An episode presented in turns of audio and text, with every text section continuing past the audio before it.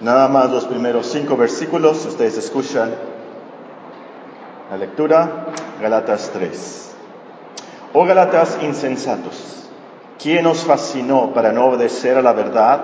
A vosotros ante cuyos ojos Jesucristo fue ya presentado claramente entre vosotros como crucificado. Esto solo quiero saber de vosotros. ¿Recibisteis el Espíritu por las obras de la ley o por el oír con fe? Tan necios sois, habiendo comenzado por el Espíritu, ahora vais a acabar por la carne. Tantas cosas habéis padecido en vano, si es que realmente fue en vano. Aquel pues que os suministra el Espíritu y hace maravillas entre vosotros, ¿lo hace por las obras de la ley o por el oír con fe? Por lo que dice el versículo 1 del pasaje que leímos de Gálatas 3, sabemos que el apóstol Pablo estaba bastante alterado. Nos dice Gálatas capítulo 3 y versículo 1. Oh Gálatas insensatos, ¿quién os fascinó para no obedecer a la verdad? A vosotros ante cuyos ojos Jesucristo fue ya presentado claramente entre vosotros como crucificado. Y al leer la Biblia, muy pocas veces nos vamos a encontrar a un hombre de Dios tan enojado. El versículo está entre signos de admiración, con mucha razón. El apóstol lo escribe con mucha emoción. Y noten que no les dice hermanos, no les dice oh hermanos, eh, no les dice amados, como en otras partes, o hermanos amados. No, les dice insensatos. Hay otras versiones de la Biblia en español que traducen esta palabra insensatos, idiotas. Es una palabra muy fuerte, no me dejan usarla desde el púlpito, es tan fuerte así. Pero así traducen unos este versículo, oh Galatas, idiotas. O también otros la traducen estúpidos, oh Galatas, estúpidos. La Biblia del oso, que fue una de las primeras Biblias uh, traducidas uh, al español, 1569 la tradujo uh, Reina Valera.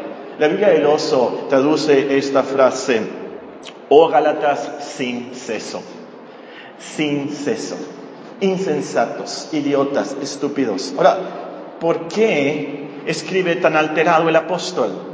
¿Qué habían hecho los Gálatas? ¿Lo habían insultado al apóstol? ¿Por, ¿Por qué les escribía así?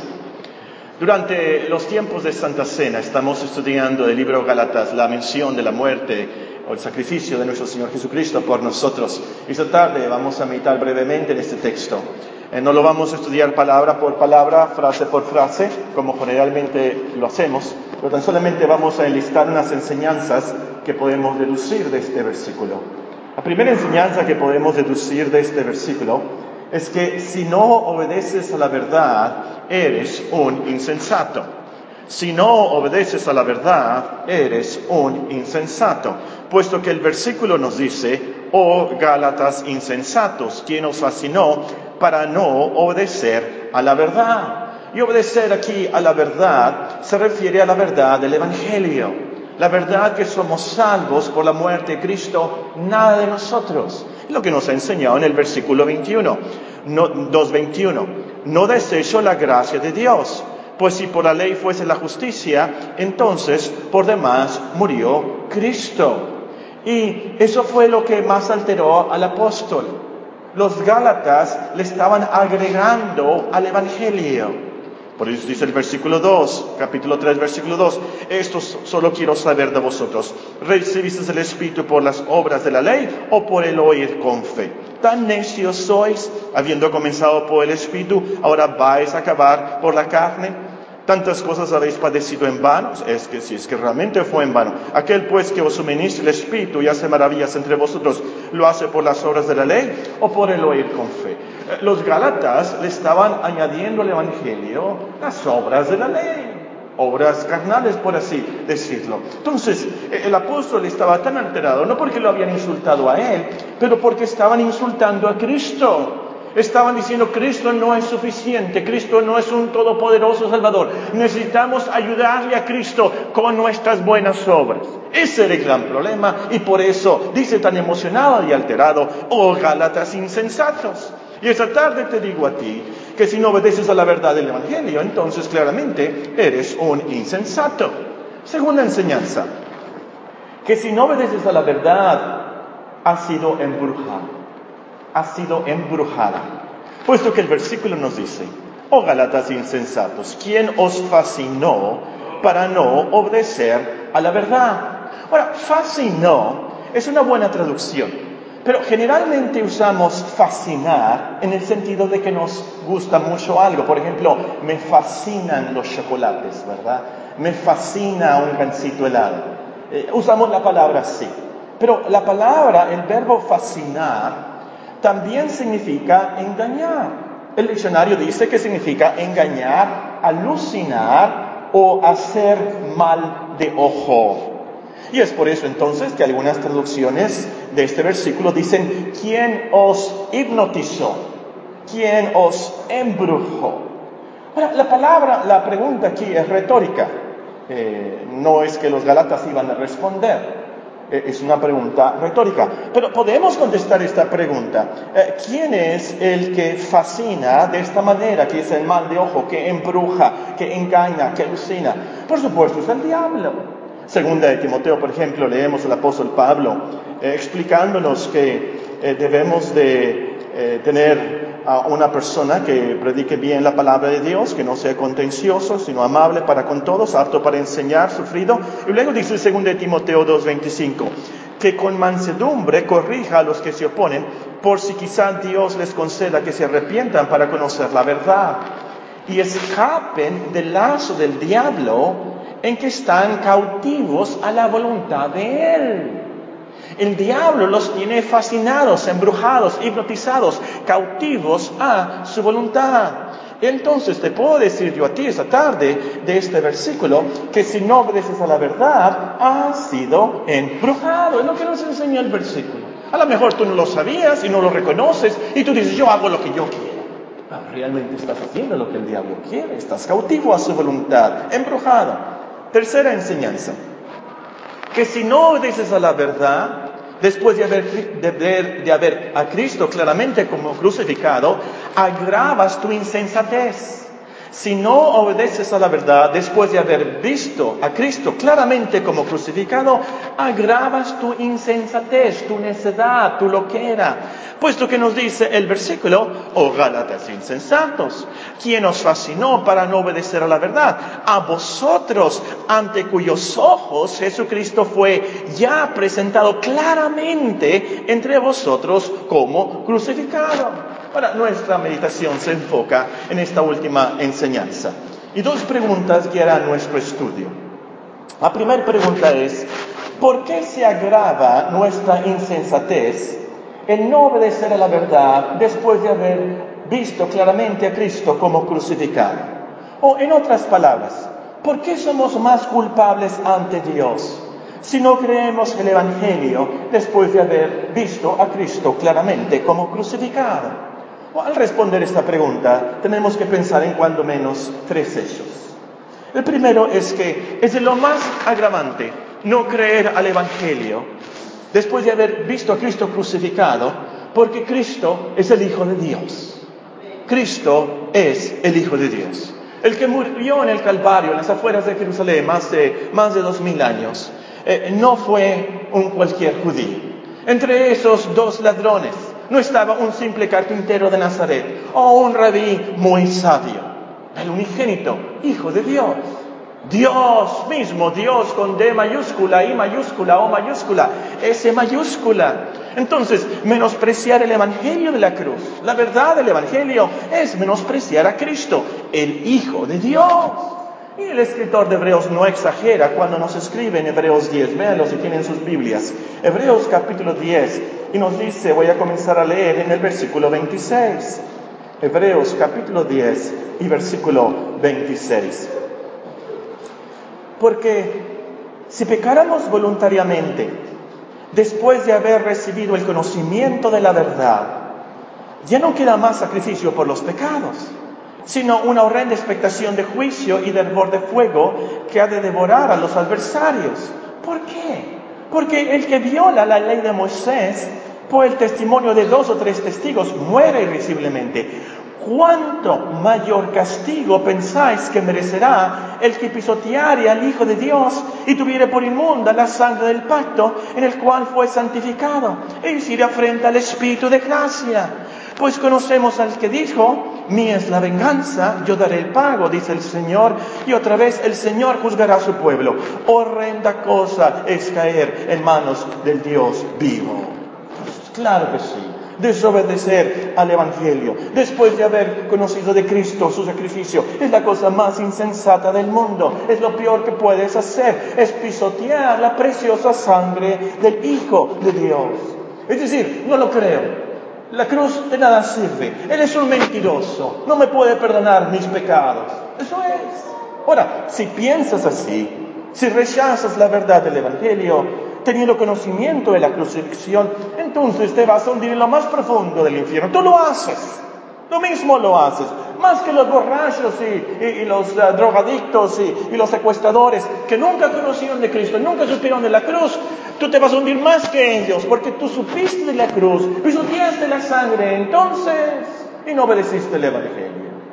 Ahora también de estos versículos, de esta enseñanza, tenemos que reconocer otro hecho.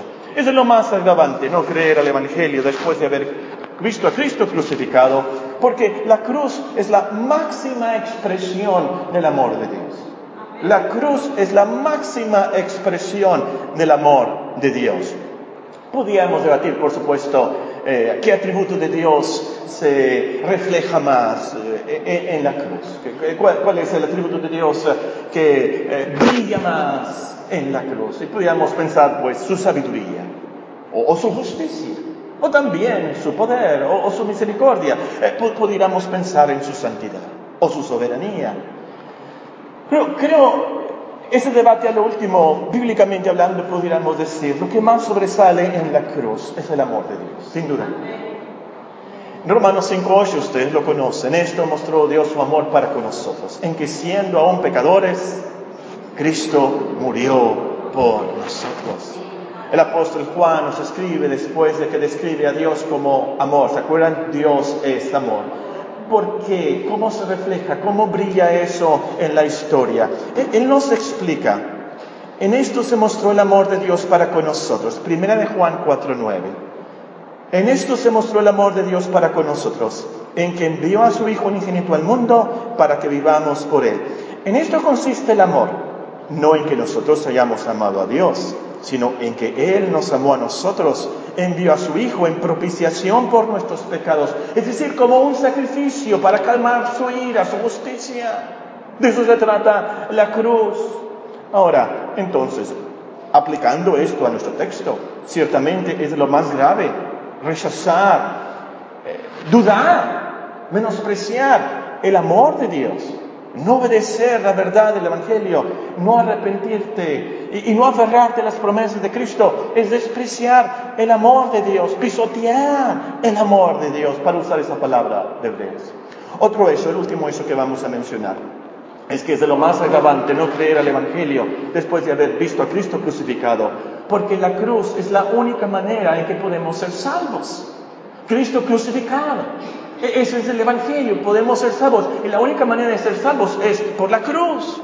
Un, texto, por ejemplo, hay muchos, por supuesto, pero Colosenses 1.20 está muy claro. El libro de Colosenses capítulo 1 nos dice el apóstol Pablo. Colosenses capítulo 1 y versículo 20. Refiriéndose a Cristo, nuestro Salvador, y por medio de Él reconciliar consigo todas las cosas, así las que están en la tierra como las que están en los cielos haciendo la paz mediante la sangre de su cruz.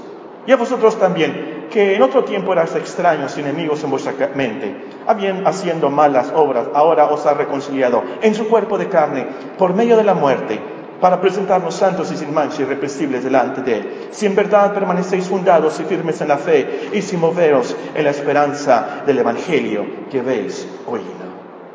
Si somos salvos, es por la cruz si rechazamos la cruz, ¿cómo vamos a ser salvos? Si rechazamos la verdad del Evangelio, después de haber visto y sabido de Cristo crucificado, es imposible de ser salvos. Ese fue el gran problema de los judíos. Eh, eh, los judíos no creían que podían ser salvos por un Mesías muerto, un Mesías crucificado. Pero ¿cómo? Eso es locura, eso es un tropezadero, como dice el apóstol en 1 Corintios 1, el pasaje que leímos. Ellos sí estaban muy contentos con un Cristo milagroso. ¿Se acuerdan de la alimentación de los cinco mil? Hasta le querían hacer rey. Y dijeron, este es un profeta de Dios. Pero cuando Él les explica que tiene que ser sacrificado, que tiene que morir, le dejan. No, no, no. Insensatos, necios, sin ceso, como dice la Biblia del oso, ¿verdad? Los judíos debieron haber escuchado la predicación de Cristo claramente crucificado, que su propio profeta Isaías les había dado. Vean qué claro, escuchen, mejor dicho, qué claro. Este es Isaías, despreciado y desechado entre los hombres, un varón de dolores, experimentado en quebranto. Y como que escondimos de él el rostro, fue menospreciado y no le estimamos. Pues ciertamente llevó en nuestras enfermedades, sufrió nuestros dolores y nosotros le tuvimos por azotado, por herido de Dios y abatido mas el herido fue por nuestras rebeliones, molido por nuestros pecados. El castigo de nuestra paz fue sobre él y por su llaga fuimos nosotros curados. Todos nosotros nos descarriamos como ovejas, cada cual se apartó por su camino, mas Jehová cargó en él el pecado de todos nosotros. Supieron de Cristo, escucharon de Cristo claramente como crucificado, pero lo rechazaron y rechazaron la única manera en que podemos ser salvos de nuestros pecados. Si hubiera otra manera de ser salvos, como veíamos de Galatas 2, 21, si hubiera otras maneras de ser salvos, esto no fuera tan grave. Pero no hay otra manera, no hay otro camino, no hay otra verdad. Rechazamos a Cristo, Cristo crucificado. No podemos ser salvos. Esto es muy agravante, lo peor que puedas hacer. A lo mejor hay alguien muy inteligente esta tarde que me está escuchando y me dice y me pregunta, oye Paco, espérate, si sigo tu lógica, lo que estás enseñando, esto quiere decir que los miles y millones de personas que no supieron de Cristo crucificado no pudieron ser salvos. Si la única manera en que un hombre o una mujer pueden ser salvos es por el sacrificio de Cristo y conociendo a Cristo y sabiendo de Cristo, eso quiere decir que los miles y los millones que vivieron antes de la cruz que no supieron de Cristo crucificado no son salvos. ¿Cuál es la respuesta a esa pregunta? Bueno, no es lo que enseño yo, pero lo que enseña la Biblia. Los que no creyeron en Cristo no pudieron ser salvos. Es la lógica de la Biblia. La Biblia desde el principio del mundo nos enseña que Dios, Dios nos salva por el sacrificio de Cristo. Es por eso que Dios sacrificó un animal para vestir a Adán y Eva. Piensa, piensa, ¿cómo supo Abel que Dios se agradaría de un sacrificio? Y piensa, piensa, ¿Cómo supo Noé que al salir del arca tenía que sacrificar? ¿Cómo supo Noé? Y reflexiona, tú eres un hijo de Noé. Y el que está a tu lado también es un hijo de Noé. Y todos los que estamos aquí realmente somos hijos de Noé. Porque todos nosotros descendemos, por supuesto, de los hijos de Noé. ¿Se acuerdan? Porque fueron los únicos que salieron del diluvio. ¿Se acuerdan? Claro que sí. Quiere decir que desde el principio, desde Adán y Eva, de Abel, de, Abraham, Abraham nos dice Juan. Juan, en el Evangelio de Juan, el Señor nos dice, Abraham vio mi, mi día y se gozó de él. ¿Cómo es que Abraham se gozó de Cristo? ¿Por qué se gozó de Cristo? Porque sabía que Cristo iba a cumplir Génesis 22. ¿Saben la historia de Génesis 22? Génesis 22 es la historia del sacrificio de Isaac. Bueno, realmente no fue el sacrificio de Isaac, porque a lo último Abraham no sacrificó a Isaac, pero se acuerdan que le contestó a su hijo, Padre, aquí está la leña y aquí está el fuego, pero ¿dónde está el cordero para el sacrificio? ¿Y qué le contestó Abraham? Jehová gire, Jehová gire. Señor se proveerá. El Señor se proveerá. Y Abraham se gozó del día de Cristo, porque vio el Señor se proveyó de un cordero para el sacrificio. Y eso fue lo que lo salvó, Romanos 4, por fe en Cristo. E, entonces, El problema es que los hombres rechazaron la verdad del sacrificio y pervirtieron esa verdad del sacrificio. ¿De dónde sacaron los aztecas los sacrificios que hacían en las pirámides y esas cosas? ¿De dónde sacaron esa idea de un sacrificio? Los antepasados, los primeros antepasados de nosotros, comenzando Adán, Abel, Abraham, Noé, todos, todos sabían del sacrificio, pero lo pervirtieron. Ahora, no pienses en los aztecas, no pienses en los millones de personas que no supieron, entre comillas, del sacrificio de la cruz. Pero tú personalmente, hoy, hoy, estás vivo hoy, hoy, en el 2017. No eres un caníbal eh, ignorante antes de la cruz. Pero estás aquí hoy con una Biblia en tus manos. Estás escuchando la predicación y estás viendo la copa y el pan de la Santa Cena. Esto es parte de la misericordia de Dios para ti. Tú esfuérzate por entrar al reino de los cielos. No pienses en los aztecas y los que vivieron antes millones de años, pero tú, tú entra al reino de los cielos. Aprovecha la misericordia de Dios. No menosprecies la gracia de Dios en Cristo y esta gran oportunidad que Dios te da esta tarde. esto nos lleva a la segunda pregunta de nuestra meditación. La segunda pregunta es, cómo vemos a Cristo claramente como crucificado. ¿Cómo vemos a Cristo claramente para crucificado, como crucificado? Ahora, les voy a leer otra vez eh, Galatas 3.1, pero voy a cambiar una palabra para que llegue más a nuestros corazones. Galatas 3.1, voy a cambiar una palabra nada más. Oh mexicanos insensatos, ¿quién os fascinó para no obedecer a la verdad. A vosotros ante cuyos ojos Jesucristo fue ya presentado claramente entre vosotros como crucificado. Pues la pregunta es, ¿cómo vemos a Cristo claramente como crucificado? De vez en cuando me pongo a imaginar que los apóstoles vivían en nuestro tiempo y me pongo a imaginar a nuestro Señor Jesucristo viviendo en nuestro tiempo. ¿Se imaginan que nuestro Señor Jesucristo hubiera vivido en nuestros días y hubiera sido sacrificado en el, Monte Calvario en nuestros días? ¿Tuviera Él un canal de YouTube mostrando sus milagros a todo el mundo? ¿En, ese canal de YouTube se mostrara la cruz? se imaginan? todo el mundo escuchando sus predicaciones, todo el mundo viendo sus milagros en el Internet. ¿Por qué no lo hizo Dios así? Bueno, Dios es infinitamente más sabio que nosotros. Y Cristo vivió en el tiempo perfecto hace más de dos mil años, porque así glorificaba a Dios más. Pero entonces la pregunta queda ahí. ¿Cómo lo vemos claramente como crucificado hoy en nuestros días? ¿O cómo lo vieron los Gálatas claramente como crucificado en sus días? Aquí hay que aclarar la palabra claramente.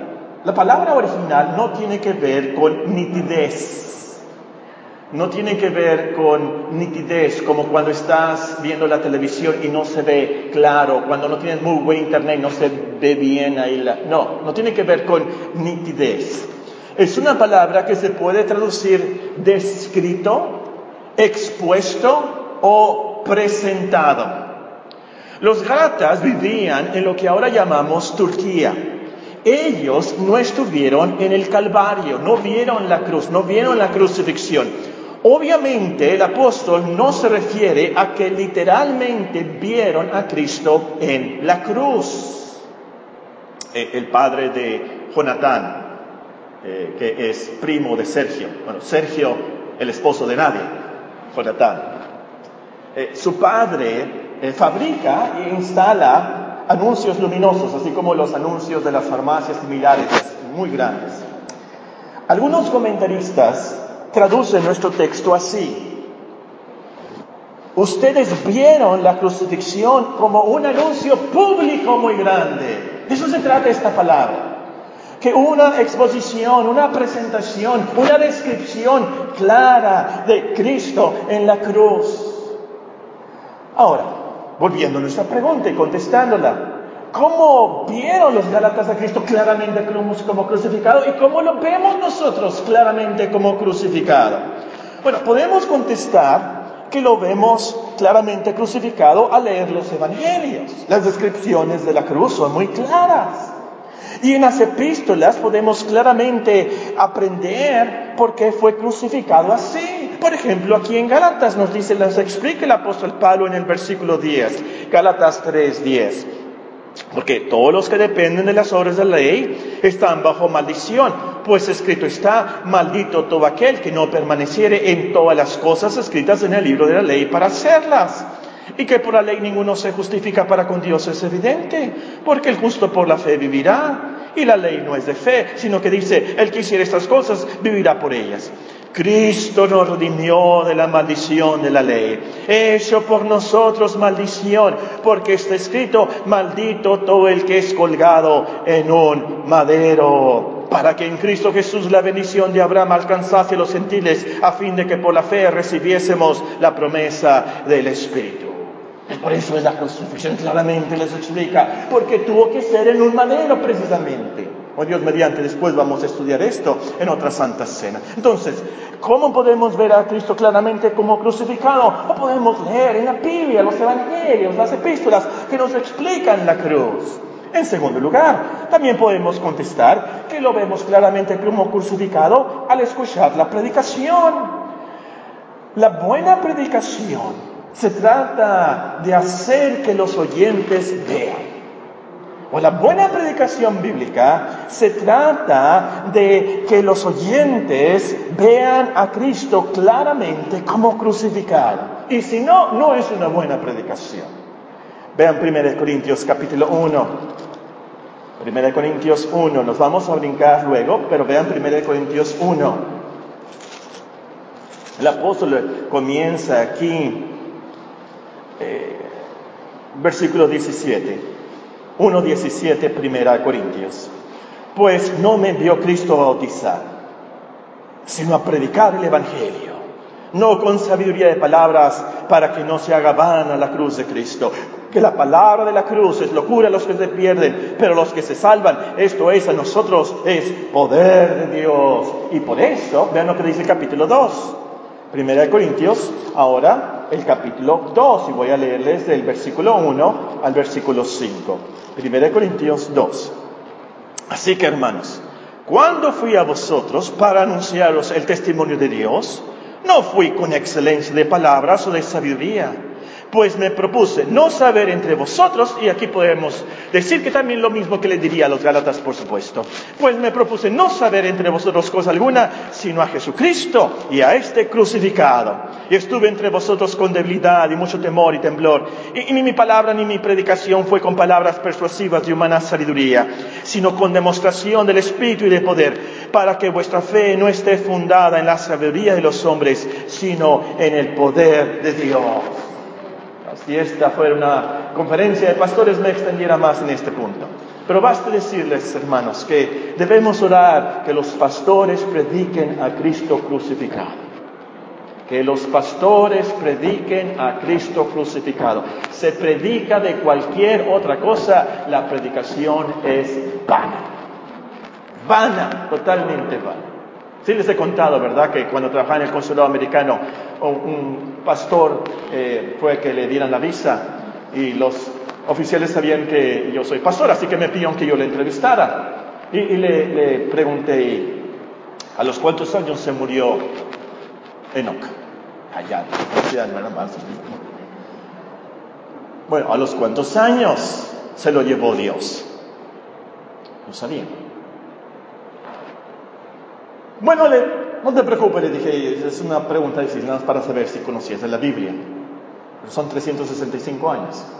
Y luego les pregunté, le pregunté a ese señor en particular, ¿y, de qué predicaste el domingo pasado?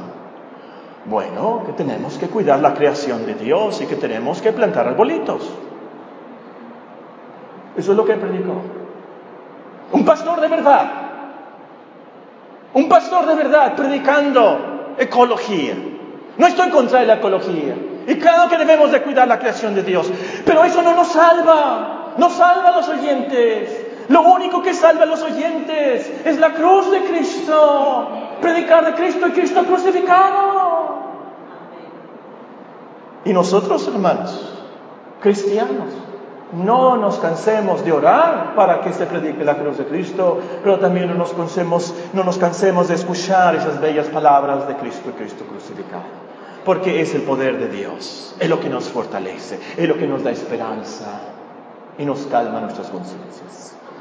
En último lugar, podemos contestar que vemos a Cristo claramente como crucificado en la Santa Cena. En la Santa Cena.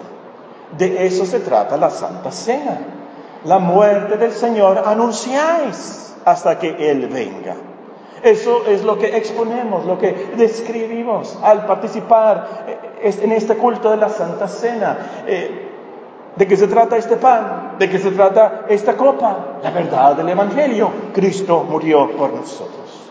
El pan de la Santa Cena que Cristo fue partido en la cruz por nosotros. Eso es lo que expone. La copa nos expone claramente. Su sangre fue derramada por nuestros pecados. Bueno, además de estas evidencias bíblicas, estaba pensando tenemos que añadir también, por ejemplo, nosotros como mexicanos celebramos la Santa, perdón, la Semana Santa. La Semana Santa, todos nos gusta mucho la Semana Santa porque nos dan vacaciones, ¿verdad? Pero ¿de qué se trata la Semana Santa? ¿De qué se trata el Viernes Santo? Al final, no va a haber ningún mexicano de nuestra generación que pueda decir, yo no supe de Cristo y Cristo crucificado. Esto es de lo más agravante y esta es mi aplicación de esto. Si, es cierto que agrava tu insensatez, tu culpa delante de Dios, si desobedeces a la verdad después de haber visto a Cristo claramente como crucificado, entonces hoy obedece a la verdad. Hoy, en este culto de Santa Cena, donde presentamos claramente a Cristo como crucificado, arrepiéntete hoy. Pídele perdón a Dios, pídele misericordia y cree el Evangelio hoy antes de que sea demasiado tarde. Pero no puedo creer. Claro que no puedes creer. Tú no puedes tener fe. La fe es un don de Dios. Pídesela a Dios. Pero es que no me puedo arrepentir. Claro que no te puedes arrepentir. Un muerto no se puede arrepentir. Pídele a Dios que te conceda el arrepentimiento. Es lo que tienes que hacer. Pedirle a Él misericordia. Pero es que estoy muy lejos de Dios. Acércate a Dios y Él se acercará a ti. Oremos.